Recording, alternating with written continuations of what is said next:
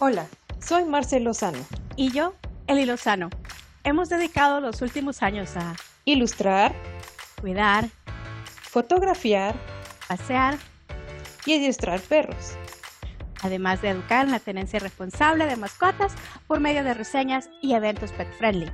Hablaremos de lugares pet friendly, eventos pet friendly, conducta canina, salud y nutrición canina en compañía de expertos. Así que ponte cómodo y trae al Firulais mientras compartimos contigo las vivencias y experiencias de un estilo de vida donde las mascotas son parte de las aventuras en familia.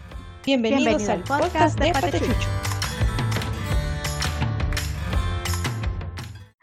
Hola amigos, soy Eli, estoy en compañía de mi hermana Marce y este es el episodio número uno del podcast de Patechucho. Después de, ¿cuánto tiempo, Marce? Fueron dos años, dos años y medio, ¿verdad? Desde que inició esto, sí, dos años. Dos años y medio que nos hemos dedicado solamente a blog y a partir de ahora nos movemos a una nueva etapa. Se siente bonito el cambio, ¿verdad, Marce? Sí, sí, sí. Bueno, es otro método totalmente distinto. Es un recurso totalmente distinto y esperamos que lo sientan más dinámico que las entradas en el blog, que a las que están normalmente acostumbrados. Sí, creo que va a ser una manera un poco diferente de explicar las cosas, de llegar con los tips, con los consejos, eh, de llegar con las reseñas, eh, de llegar con los paseos, de llegar con los especialistas. Creo que va a ser un poquito diferente a lo que habíamos estado acostumbrados. Em, Anteriormente, en las redes sociales, pues como nos ven que estamos muy rodeados de perritos, normalmente nos confunden con un refugio. Sí, muchas veces nos confunden este, con refugios, tal vez porque a nosotros nos gusta compartir este, y ayudar a la difusión, este, tanto de la adopción como para que la gente pueda encontrar las mascotas extraviadas. Y bueno, una que otra vez sí hemos adoptado perritos de, de la calle, que o sea, pero no, no, no nos dedicamos eso a tiempo completo ni, ni parcial, solo es, este, son cosas que, que, se van dando y que pues en nuestro, en nuestra, nuestro ánimo de ayudar, este, decidimos ayudar a este perrito que está, que está en esa situación justo en, en este momento de, nuestra vida pero no es que nos dediquemos específicamente a rescatar perritos o gatitos.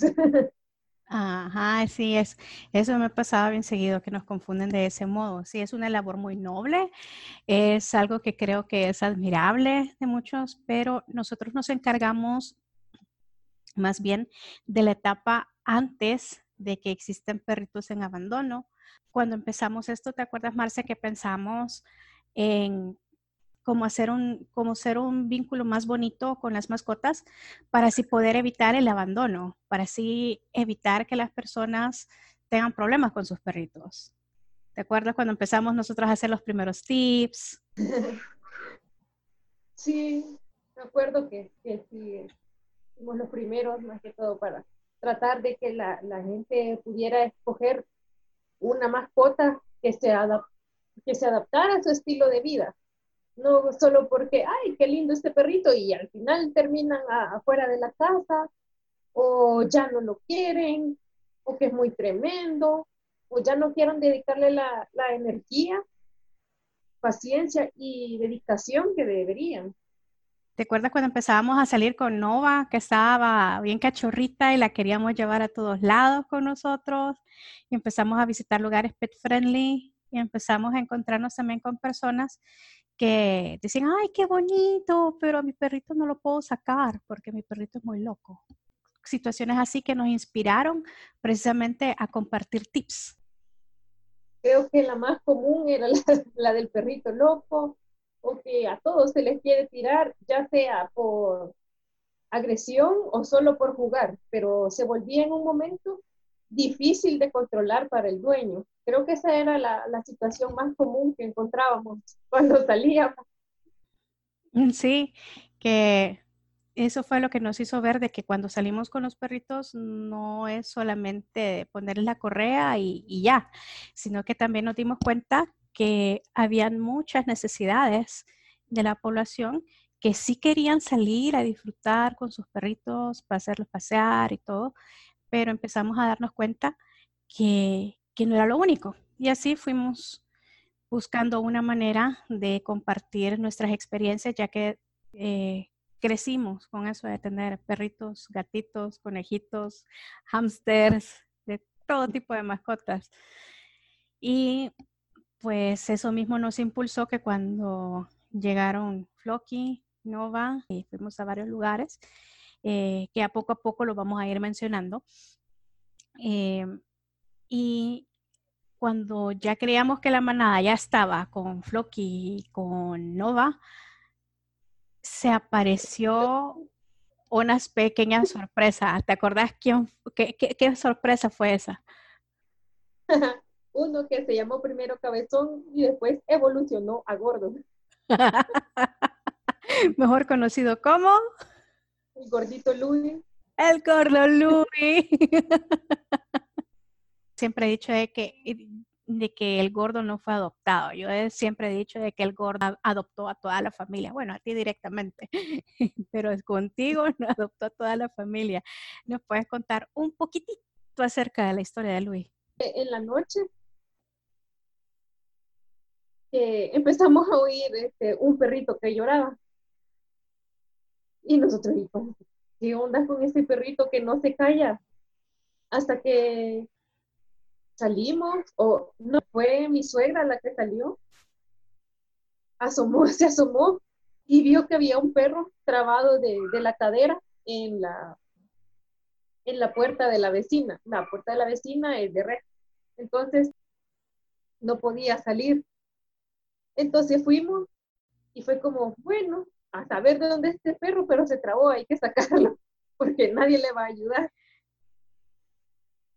este, agarramos un gato hidráulico y lo logramos meter en medio de la verja para estirarlas un poquito y lograr pasar el perro.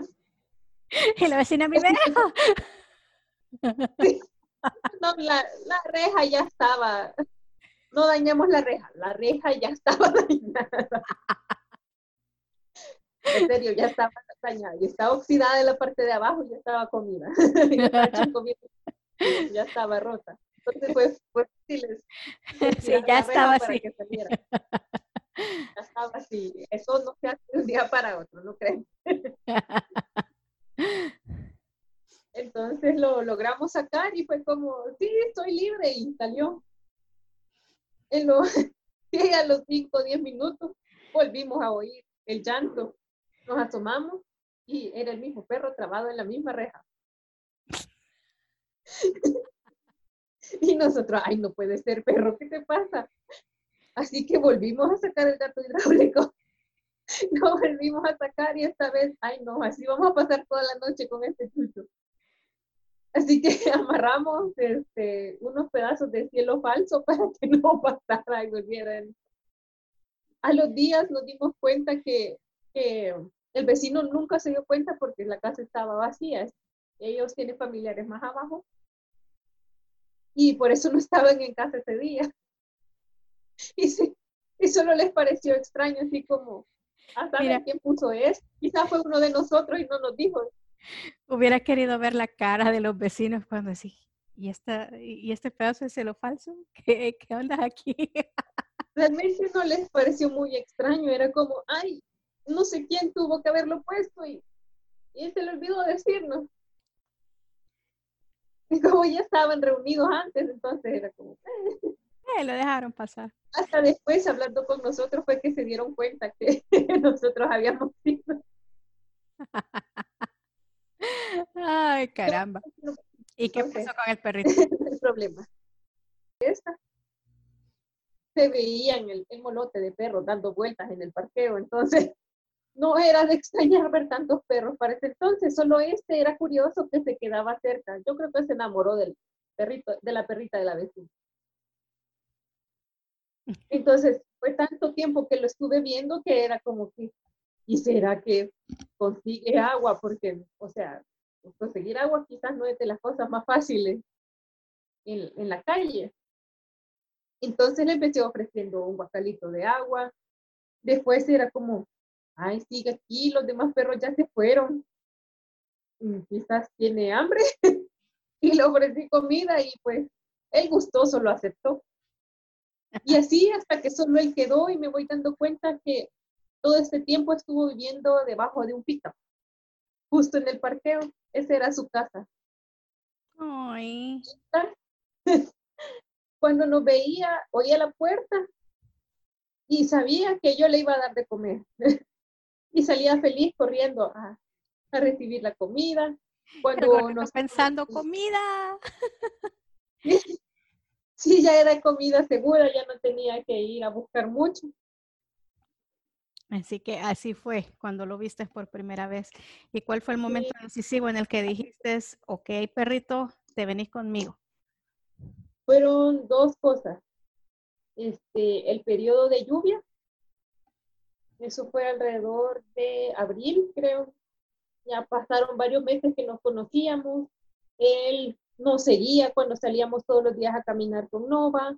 Este, nos recibía cuando regresábamos en la moto jugaba con Nova, nos dimos cuenta que vivía debajo de pickup, pero no todo el tiempo estaba ahí. Era como que habían lapsos en los que se iba, me imagino que a buscar la señora de las pupusas, a ver si le daban algo, algo extra. Ah, lindo, el gordo. Bueno, que para entonces no estaba tan gordo, ¿eh? No, estaba delgado, se le miraban las costillas, por, eso le decíamos cabezón, era más cabeza que cuerpo. Ay, pobre Louis. Pero como era perrito de la calle, tenía pulguitas y garrapatas. Y de tanto que jugaba con Nova, se, le empezó, se empezó a llenar ella. Para entonces Nova dormía en mi cama, entonces era como que no puede tener pulgas, ni, ni menos. Cierto. Así que un día de estos, pues dije, bueno, vamos a intentar. Y lo bañé. El pobre estaba lleno de pulgas. Ay, pobrecito. Ese día se cayeron todas. El gordito es súper amigable. Quizás es uno de los perritos más, más amigables y, no sé. Es un gordito buena onda. Bastante. Cuando lo llevamos al veterinario, fue como, ah, bueno, ya este tucho ya es mío. ya lo registré, porque ya este, para abrir expediente. Y la veterinaria nos dice, este, a nombre de quién le pongo el perfil. Y fue como, y, el teléfono. Ah, ya, ya el mío. Pues Por no estar esterilizado, quería escaparse de la casa y mordía la puerta con tal de quererse salir. Mm, era el mismo instinto el que lo estaba obligando y en realidad no era algo que quisieras permitir en ese momento. Primero, por las enfermedades. Segundo, porque pues eh, por el hecho de venir de afuera ya sus impulsos eran un poquito más fuertes, no había tenido una como una educación. ¿Cómo? Se mandaba el solito. Se mandaba el solito. Entonces sí, era, era, era parte de la rehabilitación después del rescate. Así que ha sido muy bonito recordar todo, como se, las cosas que hemos hecho con Patechucho, eh, la manera en que se rescató Luis, Don Tocino, que es su apodo, o el gordo Luis, que tiene una sección los miércoles de sabiduría gordita, ya lo habrán visto por ahí. Sí, le habíamos puesto pausa, pero viene, esa, esa sección no se va. no se ha ido con la renovación de Patechucho. Así que ya lo vamos a ver con su sabiduría gordita. Y eh, siempre que nos pueden seguir en las redes sociales o se suscriban al canal donde están escuchando este programa, eh, vamos a seguir eh, manteniendo más contenido para poderlos inspirar al estilo de vida con mascotas.